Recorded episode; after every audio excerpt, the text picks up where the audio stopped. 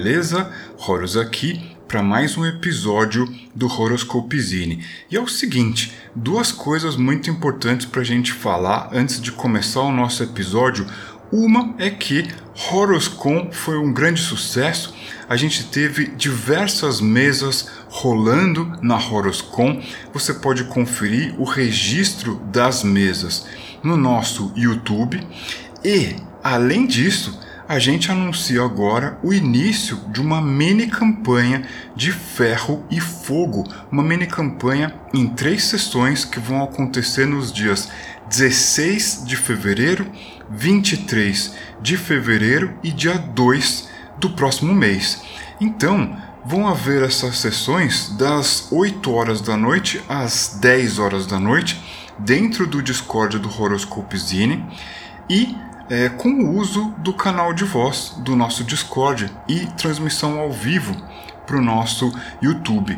Agora, melhor do que ficar ouvindo é participar. Existem algumas vagas, você pode participar. É só participar do nosso Discord, então pula dentro do nosso Discord. O link está na descrição do podcast. Lá dentro você vai encontrar o canal Agenda com as instruções de como participar. Beleza? Eu aguardo você para você então comigo contar essa história. Agora, como pano de fundo, a gente vai dar um pontapé inicial. Eu quero compartilhar com você uma história que eu vou rolar aleatoriamente aqui com a ajuda de alguns dados e isso daí vai se tornar o pano de fundo dessa mini campanha. Tudo que acontecer agora então, vale a pena prestar bastante atenção no que vai acontecer daqui em diante, porque todos esses detalhes vão surgir em um momento ou outro, de alguma forma, dentro da nossa mini campanha de ferro e fogo. Então não pula esse podcast não, presta bastante atenção aí, porque a gente vai fazer então aqui uma jogatina rápida com o auxílio de alguns dados poliédricos, usando a mecânica de Ferro e Fogo, nosso novo jogo OSR minimalista com uma pegada Free Kriegspiel que você pode conferir no nosso It. Conforme eu for usando as mecânicas, eu vou explicando para você e na hora que a gente for jogar a nossa mini campanha, eu acredito que você não vai ter dúvida nenhuma, porque a gente já vai ter esmiuçado todos os detalhes dramáticos de mecânica de jogo no podcast agora. Beleza? Então é isso aí. A gente vai então iniciar uma história totalmente rolada no dado aqui. Eu vou perguntando sim ou não, rolando dado, obtendo resultado. A gente vai construir uma história que vai dar o pontapé como pano de fundo para nossa mini campanha. É o seguinte: a situação é a seguinte: Cor, o guerreiro, Andrak, o ladrão, e Gelos, o mercenário, estão ali no topo de uma colina, a algumas léguas de distância de Durza, uma cidade ao oeste. A cidade arde em chamas, ela foi pilhada e saqueada pelos inimigos, os filhos de Skandir, que vêm do norte cada vez mais conquistando território e aterrorizando as terras do povo nimiriano. Pois bem, a rainha Breda, do reino antigo de Huram, faz o seu melhor para manter os inimigos além das fronteiras, mas algumas tropas, algumas equipes de criaturas sombrias conseguem invadir o terreno elas entram pelos cantos menos prováveis e assim vão conquistando território. Légua após légua, elas vão descendo em direção ao sul. Cor, o guerreiro, ele está segurando o seu escudo e a sua espada, vendo muitas pessoas subirem pela colina e tomarem a trilha em direção ao leste. Talvez essas pessoas subam a trilha em direção a Kala, ao norte. Talvez algumas pessoas sigam em direção ao sul e dessa maneira cheguem até as costas dos mares quentes de Ossir. Andrak, o ladrão, é um sujeito da cidadela de Zimbar. Ele já está acostumado a calamidades, mas ele nunca havia visto algo parecido com isso. As chamas, as labaredas desse incêndio sobem ao céu, deixando uma fumaça escura, tingindo o céu de púrpura. Andrak ouviu de algumas pessoas que sobreviveram ao ataque que os inimigos chegaram durante a noite, típico dos filhos de Skandir. Porém, o primeiro ataque aconteceu antes do pôr do sol. Dizem que uma fera alada, uma serpente enorme, outros dizem que foi um grande lagarto voador, espalhou as suas asas por cima da cidade e cuspiu fogo nas suas torres. Fato é que as hordas inimigas atacaram a cidade durante a noite, deixando poucos sobreviventes, esses mesmos que passam agora com bandagens, enfermos, doentes, sobreviventes dessa terrível calamidade. E é, as pessoas não comentam muito sobre o acontecido, elas querem esquecer essa coisa nefasta que acaba de acontecer com as suas vidas. Gelos, o mercenário, ele fica reparando. Ele usa uma cota de malha toda remendada. Na verdade, Gelos é um mercenário veterano. Ele lutou nas guerras da fronteira. E ele já viu os filhos de Skandir antes. Ele sabe da ferocidade desses inimigos. Embora ele não tenha visto o ataque acontecer, ele imagina que definitivamente ele deve ter sido brutal. Ele fica ali, segurando a sua espada, olhando para Kor e para Andrak, e então diz: Ei, companheiros, o povo enfermo está seguindo pela trilha. Deve seguir para Kala, a cidade nimiriana ao norte. Para isso, eles terão que atravessar as florestas. Será que eles não precisariam de proteção? Eu ouvi dizer que existem bandidos assaltantes por lá, o bando da capa verde. Será que nós não conseguiríamos escoltar os sobreviventes até lá, talvez conseguindo somar algumas moedas de prata? Cor, o guerreiro, que é um nimiriano, ele tá bem triste, ele tá bem tocado pelo que aconteceu. Afinal de contas, essa é a terra onde ele nasceu. O povo de Nimir mora aqui. Essas são os, as terras férteis das, do povo de Nimir. E o Cor, ele está muito triste. Ele olha então para o Gelos e diz: Ei, homem, eu. Eu não sei se deveríamos cobrar uma moeda sequer dessa gente. Olha só a cara deles. Eles perderam braços, pernas, estão queimados, perderam as suas famílias inteiras. Como é que nós teríamos coragem de pedir moedas a eles? Eles precisam de ajuda, por certo. Como você bem disse, eu acredito que a maioria vá para Kala. Porém, eu temeria demais subir ao norte. O inimigo vem do norte. Sabe-se lá se Kala não está enfrentando um sítio nesse exato momento?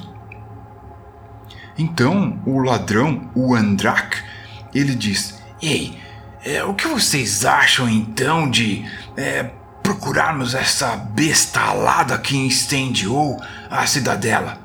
É, certamente, se nós trouxéssemos as suas garras ou as suas presas, é, provavelmente o vidente da torre, aquele sujeito que dizem morar ao norte de Dursa, Talvez ele poderia nos pagar algo.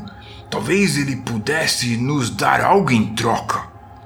Eu ouvi dizer que o vidente, aquele tipo feiticeiro, ele talvez possa se interessar por essas coisas não usuais. Então o Cor diz: É. Seria um desafio e tanto. O que você acha, Gelos? Você é experiente de tantas batalhas, você acha que nós conseguiríamos caçar essa besta alada?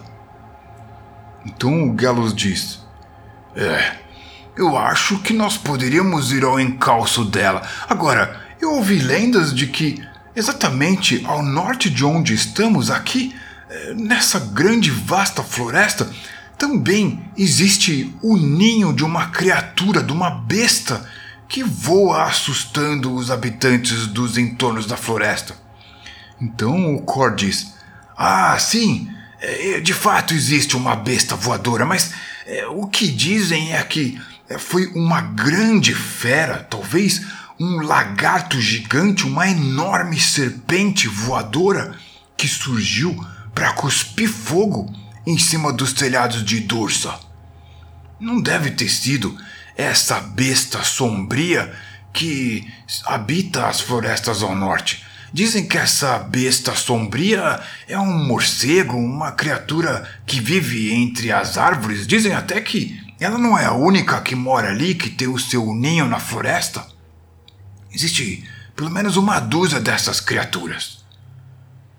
Então o Andrake diz: É, eu acho então que nós deveríamos procurar a besta alada, porque talvez o vidente da torre poderia nos recompensar. Eu penso isso. Já que não podemos tirar dinheiro dessa gente que está procurando é, algum abrigo, Uh, talvez, se fôssemos ao encalço dessa coisa que cuspiu fogo sobre Dursa, teríamos, uh, no mínimo, histórias para contar. O que vocês acham?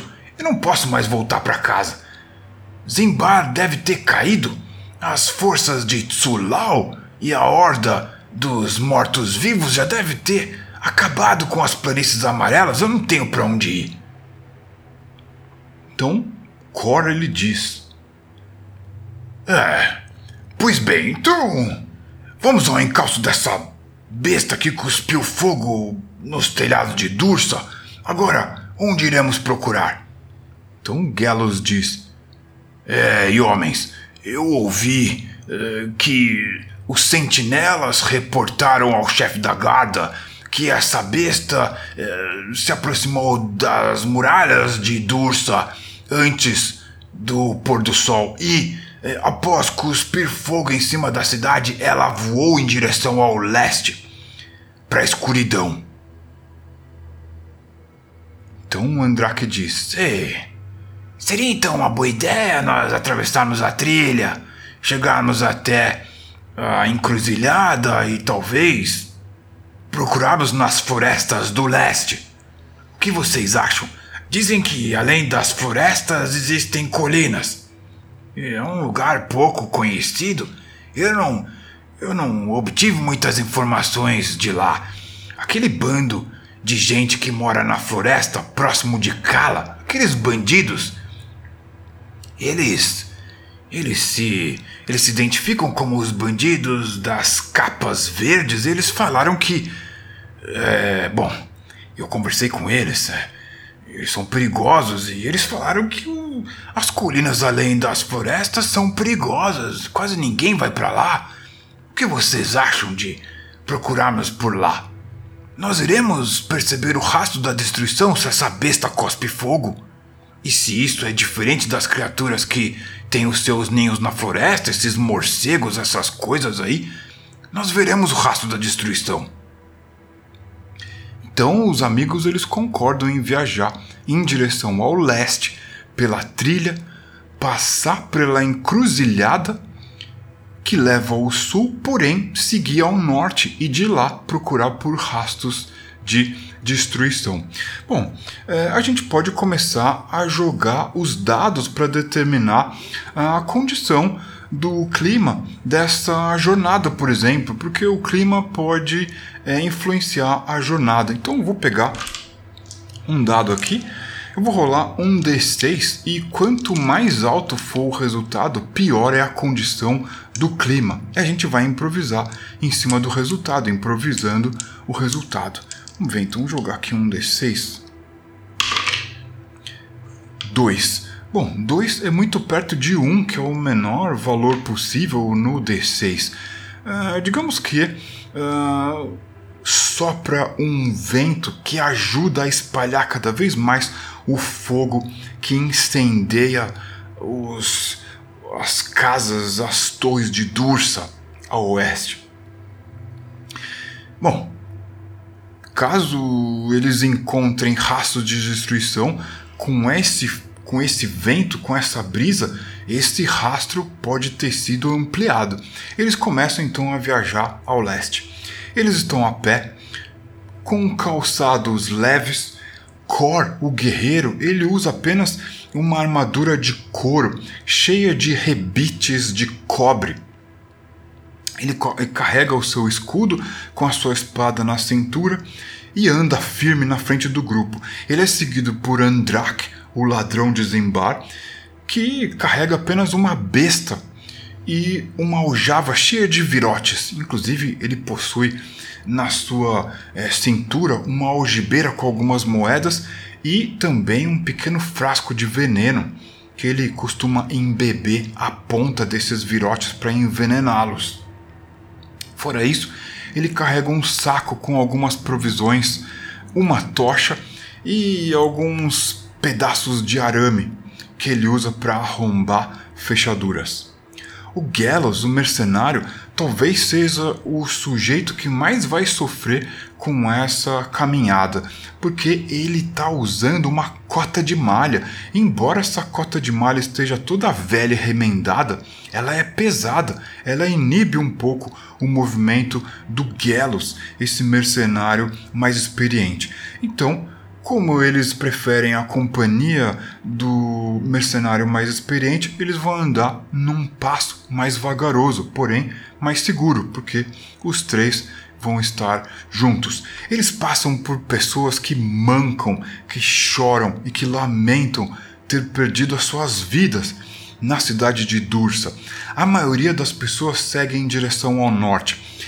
Ao final do dia, eles fazem uma refeição rápida e ao final do primeiro dia eles então chegam ao é, a encruzilhada e lá eles é, podem ver que poucas pessoas tomam o caminho do sul. Talvez o caminho do sul ele seja mais longo para se alcançar as costas do mar de Ossir as costas do mar quente de Ossir seja uma longa jornada. As pessoas devem estar preferindo subir ao norte, a uma cidade chamada Kala, e lá talvez procurar abrigo. Porém, a jornada dessas pessoas pode ser bem atribulada, porque, é, como os nossos companheiros bem sabem, as florestas por onde essa trilha sobe em direção ao norte são cheias de bandidos e salteadores.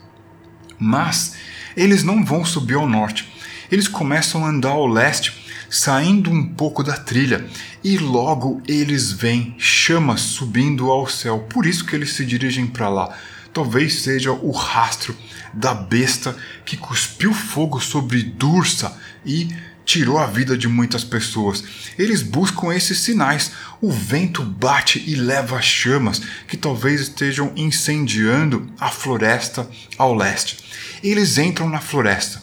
Eles não têm a menor noção se essa floresta leva ao lugar que eles imaginam. Não é um lugar que o Andrak, o bandido, ele disse talvez sejam colinas inexploradas. Bom, entre os nossos companheiros aí, o Kor, que é o guerreiro nemiriano, um sujeito que nasceu nesse lugar, talvez ele seja a pessoa mais indicada para procurar um caminho, para procurar uma direção. Afinal de contas, ele nasceu nesse lugar. Talvez ele tenha passado nos arredores dessa região uma vez ou outra. Como é que a gente faz? A gente está usando então ferro e fogo, também conhecido como Iron and Fire. Esse RPG OSR minimalista com uma pegada bem old school, é um OSR moderno, inspirado no Dungeons and Dragons old school e no Fighting Fantasy também. Uh, como é que a gente faz isso? O Core ele é um guerreiro com perícia 1D8. Então a gente vai pegar o D8 E normalmente o core não teria sucesso se ele rolasse um ou dois, mas eles estão dentro de uma floresta que nenhum deles esteve antes. O core não se lembra de ter passado por esse lugar anteriormente, o que vai tornar tudo mais difícil. Então, a falha que poderia ocorrer em um ou dois, ela vai acontecer em um, dois, três ou quatro. Ou seja, 50% de chance de falha. Eu vou rolar um D8. Se eu obter um, dois, três ou quatro, eles ficam perdidos no meio da floresta. É assim que acontece o uso da mecânica de ferro e fogo. Por um lado, o mestre ele faz observações sobre as recomendações de regras. Né? Tá claro que a falha aconteceria em um ou dois, mas considerando que eles nunca estiveram aí e que esse lugar não foi visitado, então a chance de se perder aumenta. Vamos ver se o Core consegue guiar eles pela floresta. Vamos rolar um D8, vai ter é, fracasso em 1, 2, 3 ou 4. Olha só, com 6 eles têm sucesso, eles conseguem cruzar esse território cheio de árvores, esse território é, muito fechado, uma mata fechada, com muitos arbustos, muitos galhos retorcidos próximos ao chão. E, apesar de toda a dificuldade, quando eles começam a sentir a barriga roncando, eles tentam se orientar né, pela posição do Sol no céu, além da copa das árvores, o que é muito difícil, mas é, apesar de todas as dificuldades, quando a, a, barriga deles começa a roncar, eles começam a sentir um, um cheiro é, de umidade no ar, ar mais fresco. E com o vento que empurra esse ar para dentro da floresta, e eles percebem que eles estão chegando próximo a um grande lago. Eles podem ver o reflexo do sol nesse grande lago. E também olhando ao norte, assim que eles saem das árvores da floresta, eles veem um grande incêndio. Eles não conseguiram perceber o cheiro do incêndio, porque o vento estava levando esse, essa fumaça toda para o oeste. Então eles não conseguiram perceber é, o cheiro desse incêndio. E eles não viram é, tantos animais é, assustados ao longo do caminho. Uh, essa floresta é muito grande, né? muita coisa pode se esconder dentro dela. De qualquer maneira, eles estão agora próximos à beirada de um enorme lago. Então o Cor fala: Ei, este aqui é o grande lago, o grande espelho. Esse lugar eu já, eu já ouvi falar. É, dizem que é, na beira do lago existem as velhas ruínas de uma cidade antiga. Mas esse lugar é, não é habitado, afinal de contas são ruínas. Será que a coisa que cuspiu fogo poderia estar escondida lá? Então o Andrak, o ladrão, ele diz: Ei, eu, eu ouvi dos bandidos da capa verde que uh, existem colinas além da floresta. Eu não estou vendo colina nenhuma. Então o Gelos, o mercenário mais experiente, ele diz: É, eu não consigo observar muito bem, mas olhe lá ao norte. Existe uma linha escura ali, além do lago. Talvez aquelas sejam as colinas. O que vocês acham de começarmos a margear o lago e subir ao norte? Teremos alimento, teremos água e seguiremos o rastro da destruição. Olha só. Ao oeste, aquele trecho da floresta. Olha só a quantidade de fumaça subindo dali. Vamos até lá, vamos ver se encontramos algum. É, algum resquício do que aconteceu. Então, eles começam a subir a margem desse lago, esse grande espelho que reflete a luz do sol. Porém, o sol começa a se mover e ir em direção ao oeste para logo menos se esconder. Logo vai acontecer o pôr do sol. Antes que isso aconteça, eles já fizeram a sua refeição do meio do dia, mordiscaram ali comida salgada, é, conseguiram pescar alguns peixes é, frescos no lago sem dificuldade, né? não existe necessidade de rolar dado para isso. Eles são é, pessoas que estão preparadas para é, esse tipo de vida mais rústica. E esse lago tem é, peixes de forma abundante, isso não é problema, não existe necessidade de rolar dado. Então, é, foco na história total. Eles seguem ao norte, começam a se aproximar das enormes labaredas, começam a sentir o calor do incêndio que destrói ali parte da floresta e eles veem é, muitas árvores caídas já, animais que foram incinerados por esse fogo violento e entre é, esses rastros de destruição, eles encontram uma trilha. Eles logo que começam a andar é, mais para os é, cantos ali do leste, do norte, margeando o lago, eles encontram uma trilha. Essa trilha não é muito usada e eles reparam que essa trilha, na verdade, é, é o, o resquício de uma estrada existem lajes de rocha por baixo das é, raízes de gramas que tomaram essa região. Talvez por anos, décadas, talvez séculos, a terra cresceu aí e agora esconde uma trilha que eles vasculharam sem muito é, problema e é, encontraram esse rastro de trilha que leva em direção ao leste. Porém, é, eles agora também enxergam mais ao norte as tais colinas que Andrak, o bandido, havia é, dito. Então o bandido diz: Ah, eu falei, olha lá, as colinas. Os bandidos das capas verdes estavam certos, além da floresta existem colinas e esse lugar é inexplorado, é perfeito para que essa criatura cuspidora de fogo se escondesse. Então o Gelos diz: Ei, mas e se a criatura estiver escondida nas ruínas? É, essa criatura muito. Muito bem poderia estar escondida nas ruínas. O que você acha, Cor? Então o guerreiro Nemiriano lhe diz: Bom, eu não sei de nada. Os sentinelas falaram que era uma serpente alada, outros falaram que era um grande lagarto. Eu não sei onde é que essas criaturas podem escolher se esconder. Eu acho que lagartos e serpentes se escondem em pântanos e não no meio de colinas ou embaixo de ruínas, embaixo de é, muros e, e tetos ruídos. Então o Andrake diz.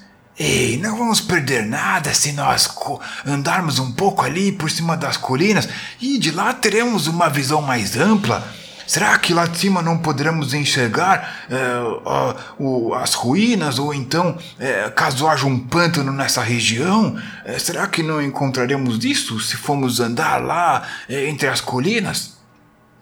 Então o Cor diz: Amigos, não se esqueçam que os filhos de Skandir também bandeiam por essas regiões.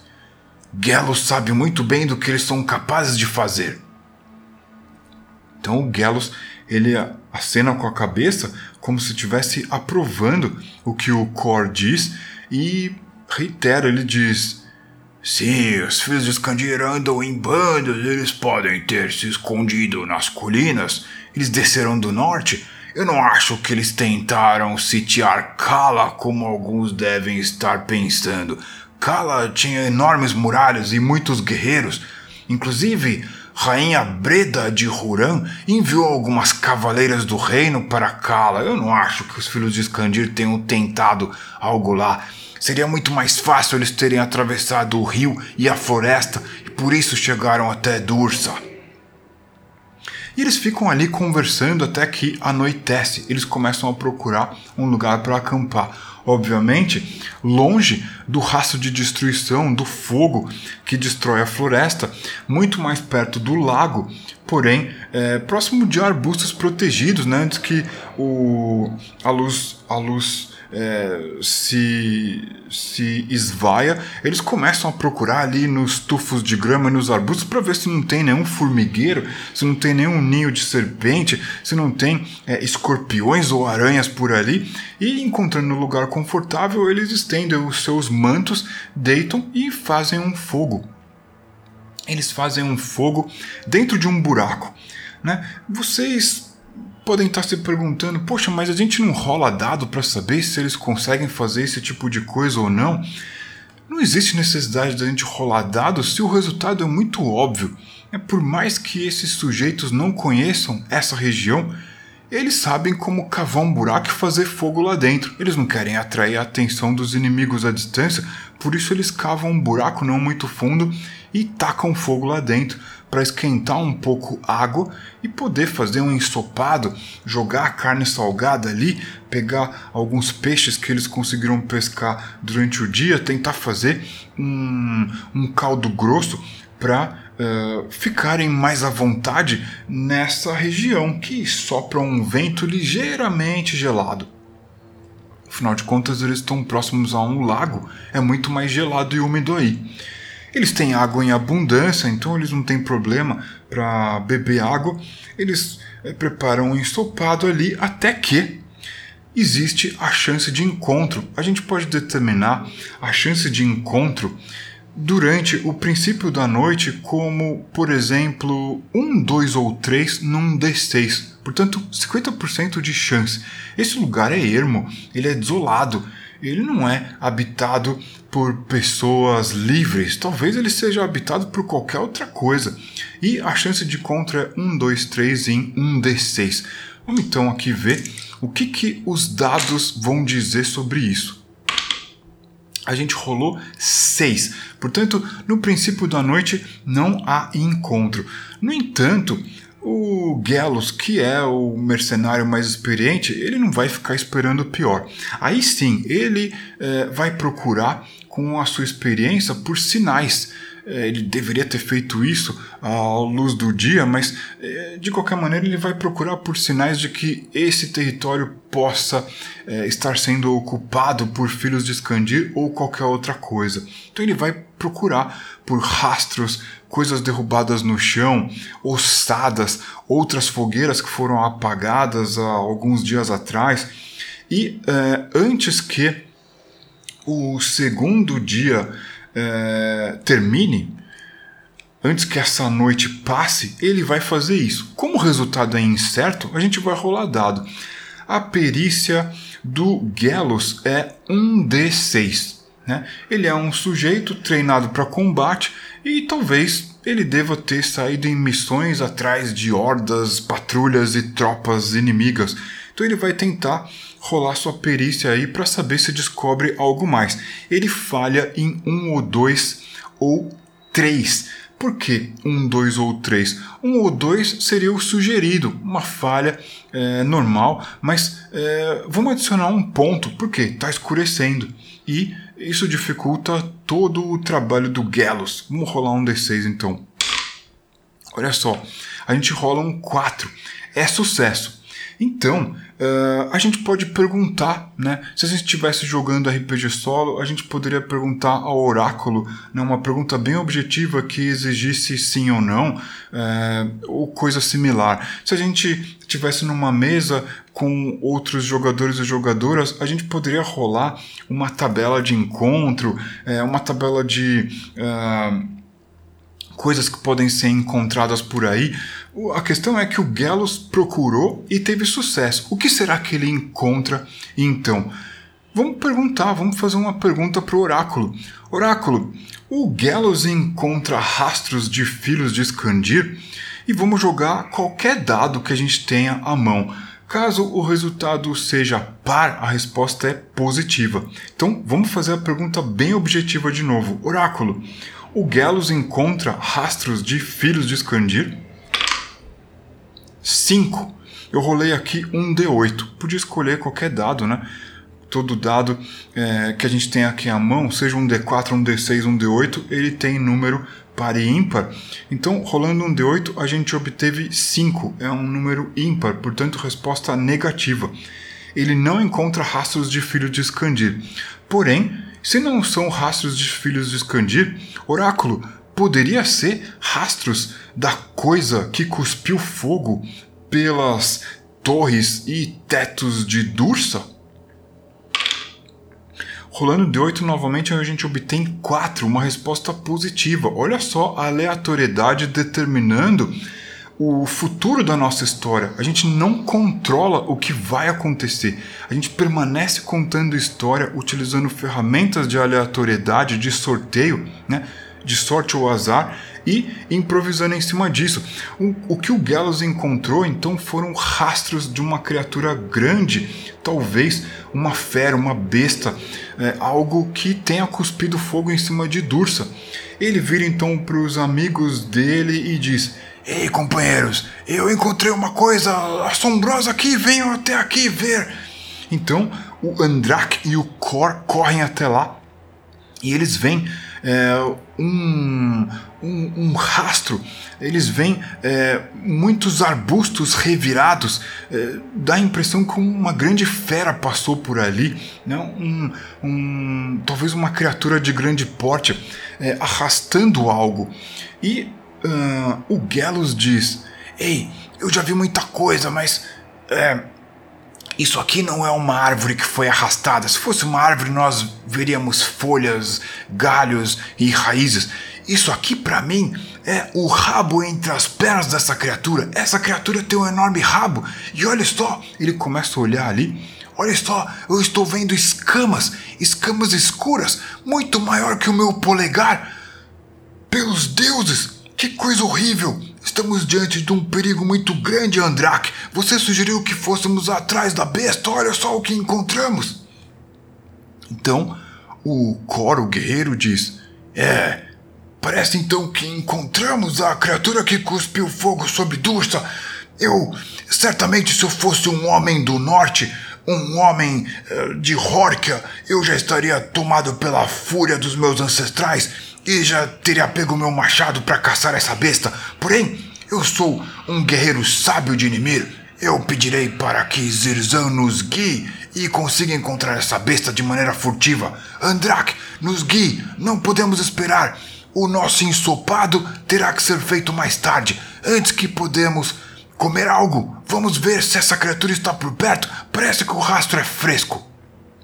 E então eles seguem em busca de algo muito grande, algo que passou para ali, pelaquela região e deixou esses, é, esses enormes traços pelo, é, pelo chão. É, passando ali né, por entre uh, aquela região de colinas. Porém, já está escuro demais, eles não conseguem enxergar.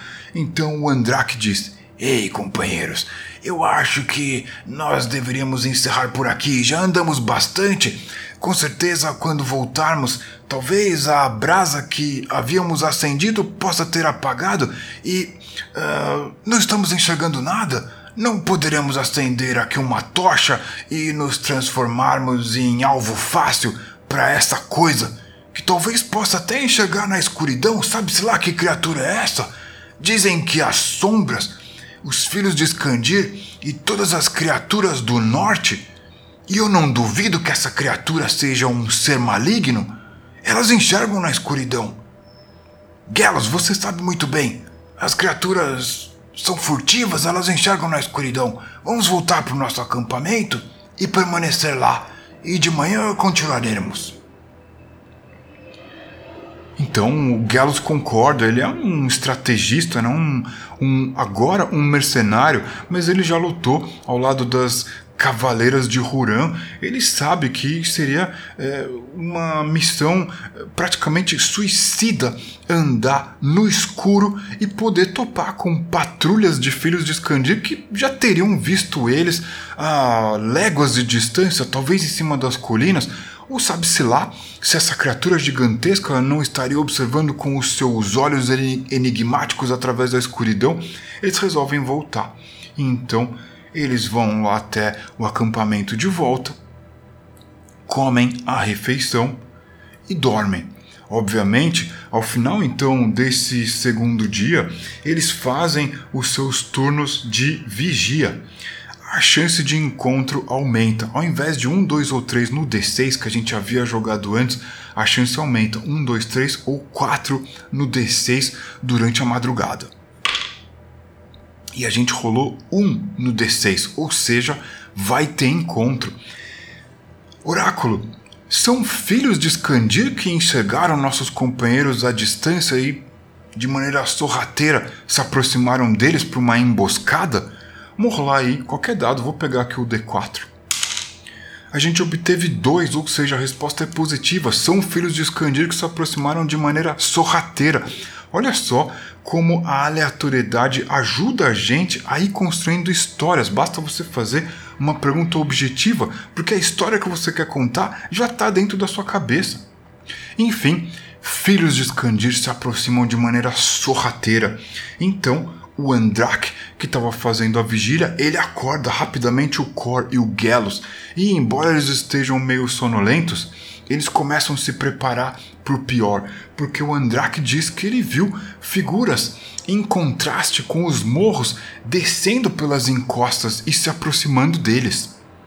Ele pôde contar, no mínimo, vamos lá rolar o dado de novo, rolar um D6.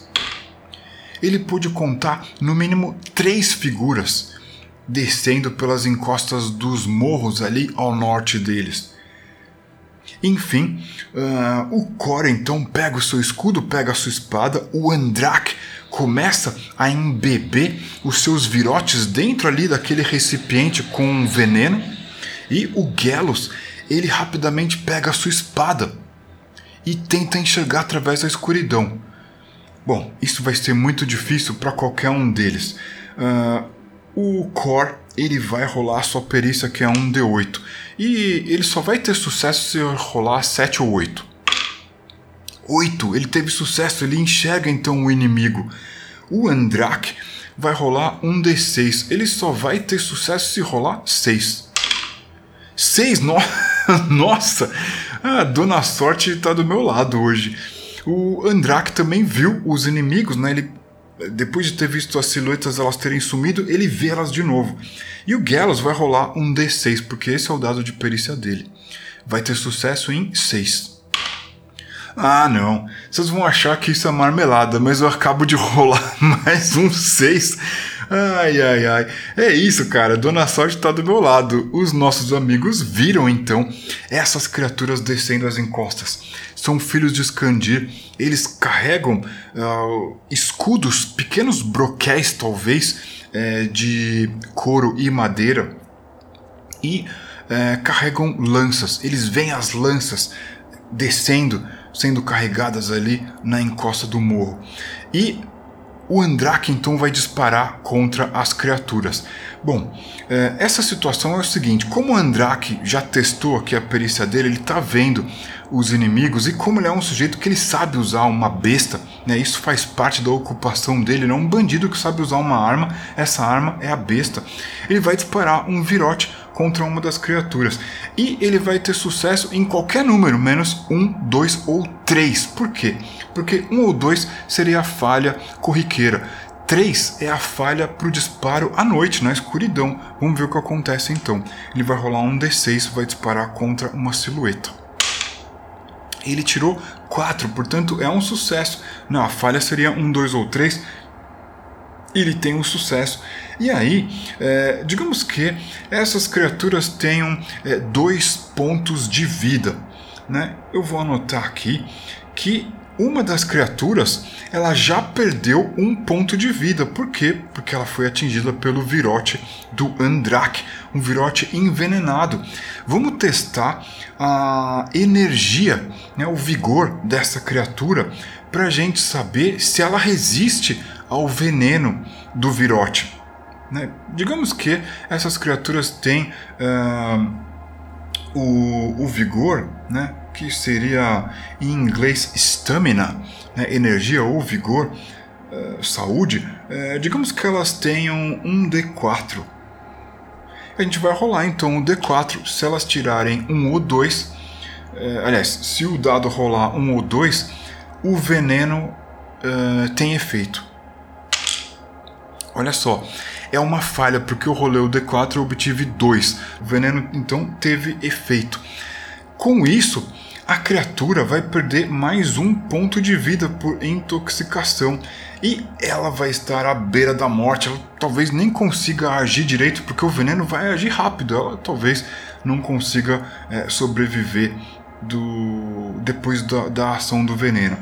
Uh, como uma criatura está comprometida e como Cor só pode atacar com a sua espada e Gelos também, as criaturas arremessam as suas lanças para cima dos nossos companheiros. Então as criaturas elas arremessam, uh, digamos que elas têm aqui a perícia ou o skill, né? É, um D6, né? Assim como alguns dos personagens, a perícia dessas criaturas é um D6. Elas vão rolar um D6, porém elas não têm a, a penalidade de arremessar contra os seus alvos durante a noite. Por quê? São filhos de Skandir, eles enxergam muito bem durante a noite. Vai ocorrer falha em um ou dois. A primeira criatura joga contra o Core, obtém um 3, ou seja, o Core perde um ponto de vida. Ele foi alvejado pelos filhos de Skandir. A segunda criatura, aquela que foi alvejada pelo virote envenenado, antes de é, perder os sentidos, ela arremessa uh, a sua lança contra o Andrak. E tem sucesso. O Andrak ele é atingido pela uh, lança e sofre um ponto de dano. Vamos ver o que acontece com o Gelos. A criatura vai rolar um D6 e obteve um, então foi uma falha. Uh, o Gelos ele segura ali aquela lança arremessada contra ele, assim que ela bate contra o peito dele, ele segura a, a lança e, num reflexo rápido, ele quebra a lança contra é, o seu joelho.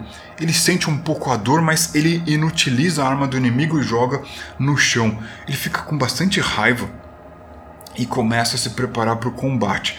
Bom, o Cor corre em direção àquele que arremessou com sucesso a lança contra ele e uh, faz um golpe com a sua espada. Agora, como ele está vendo o inimigo, ele não é penalizado, porém, existe falha em um ou dois, ele vai rolar o D8. Ele rolou 7, então ele tem sucesso e essa criatura é ferida em um ponto de vida. As criaturas têm é, dois pontos de vida. A criatura perde um ponto de vida e é ferida ali próximo à cintura com um golpe certeiro da lâmina do Cor. O Andrak vai disparar contra a outra figura que está é, de pé, porque aquela figura que ele disparou ela cai ao chão e não reage. Então ele vai disparar na figura que está ilesa. Ele vai jogar um D6 e agora, né, enxergando melhor os inimigos, ele vai, ele vai ter uma falha apenas em um ou dois. Rola o D6, obtém um 6 sucesso ele tira um ponto de vida daquela criatura. Vamos testar a saúde da criatura com um D4. Vai haver falha, ou seja, é, a criatura vai ser atingida, vai sofrer as consequências do envenenamento em um ou dois no D4. Olha só, foi rolado 2, então a criatura sofre as consequências do veneno e vai ter muito pouco tempo para fazer qualquer coisa antes de desfalecer. Uh, portanto, foi um, um, ataque certeiro. Depois que o Andrak dispara o seu virote envenenado, o Gelos corre com a sua espada e tenta fazer um golpe de perfuração. Né? Ele vai com a sua espada em riste, de cima para baixo, tenta perfurar e atingir ali é, o, o pescoço daquela criatura que estava machucada. Ele vai rolar um D6, tem sucesso, rolou um 4, e dessa maneira ele tira a vida da criatura. Ele enterra sua lâmina no pescoço desse filho de Skandir. E ele cai gritando. Ele sente algo viscoso caindo ao chão, um vômito negro sendo expelido por essa criatura odiosa e tem certeza que seu golpe foi fulminante e mortal. Eles derrotaram três filhos de Skandir, porém a patrulha pode ser maior. O Gelos muito bem sabe disso. Eles então, é, seguindo as orientações do Gelos, decidem sair da onde eles estão. Eles jogam ali terra em cima do fogo e andam em direção ao leste, seguindo aquela trilha que eles descobriram e que está encoberta pelo mato. Porém, eh, andando por esse mato que cresceu aí em cima da trilha, eles conseguem ter uma direção para onde eles estão andando, porque o solo é muito mais firme do que uh, o terreno fértil das terras nemerianas. Né? Eles estão andando em cima de uma trilha que tem um piso de laje de pedra. Embora a grama tenha crescido ali em cima, com alguma dificuldade, eles ainda conseguem seguir o rastro dessa trilha. E eles fazem isso para se esconder, porque eles acham que, segundo Gelos diz, podem haver mais filhos de Skandir. Enfim, nossos amigos estão nos ermos. Esse é o pontapé inicial da nossa mini campanha de ferro e fogo, que acontece a partir do dia 16 agora, quarta-feira, 16 de fevereiro, 16 do 2, com a segunda sessão em 23 do 2 e a terceira sessão em 2 do 3. Portanto, esse foi o pontapé inicial. Nossos amigos estão foragidos nos ermos, talvez mais filhos de Skandir possam seguir os rastros deles sem dificuldade na escuridão. A gente não sabe o que vai acontecer, muito menos a gente sabe quem serão os jogadores com os seus personagens e o que esses personagens vão fazer diante desse desafio. A cidade de Dursa foi incendiada, saqueada e pilhada por hordas de filhos de Skandir que talvez tenham atravessado os bosques do oeste e cruzado o rio mais além.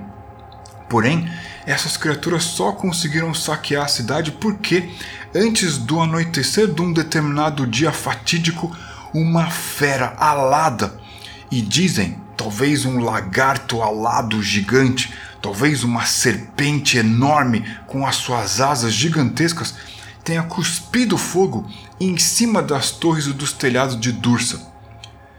Esse é o pano de fundo para as nossas próximas aventuras. O que será que você irá fazer? Você vai ao encalço dessa besta voadora? Você vai tentar ajudar as pessoas a seguirem o rumo pela trilha em direção ao norte, ao a cidade de Kala, um lugar que talvez esteja bem mais protegido que essa região?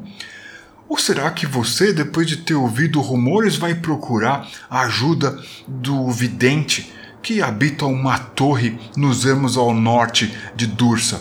Essa região tem muitos pontos de interesse e talvez assim que você criar o seu personagem, você escolha é, contar uma história diferente dessa aqui que a gente elencou. Enfim, os dados vão ser rolados, o desafio está posto na mesa. Venha se divertir e ser desafiado junto comigo no Discord do Horoscope Zine. Essa é a mini campanha de ferro e fogo que começa agora.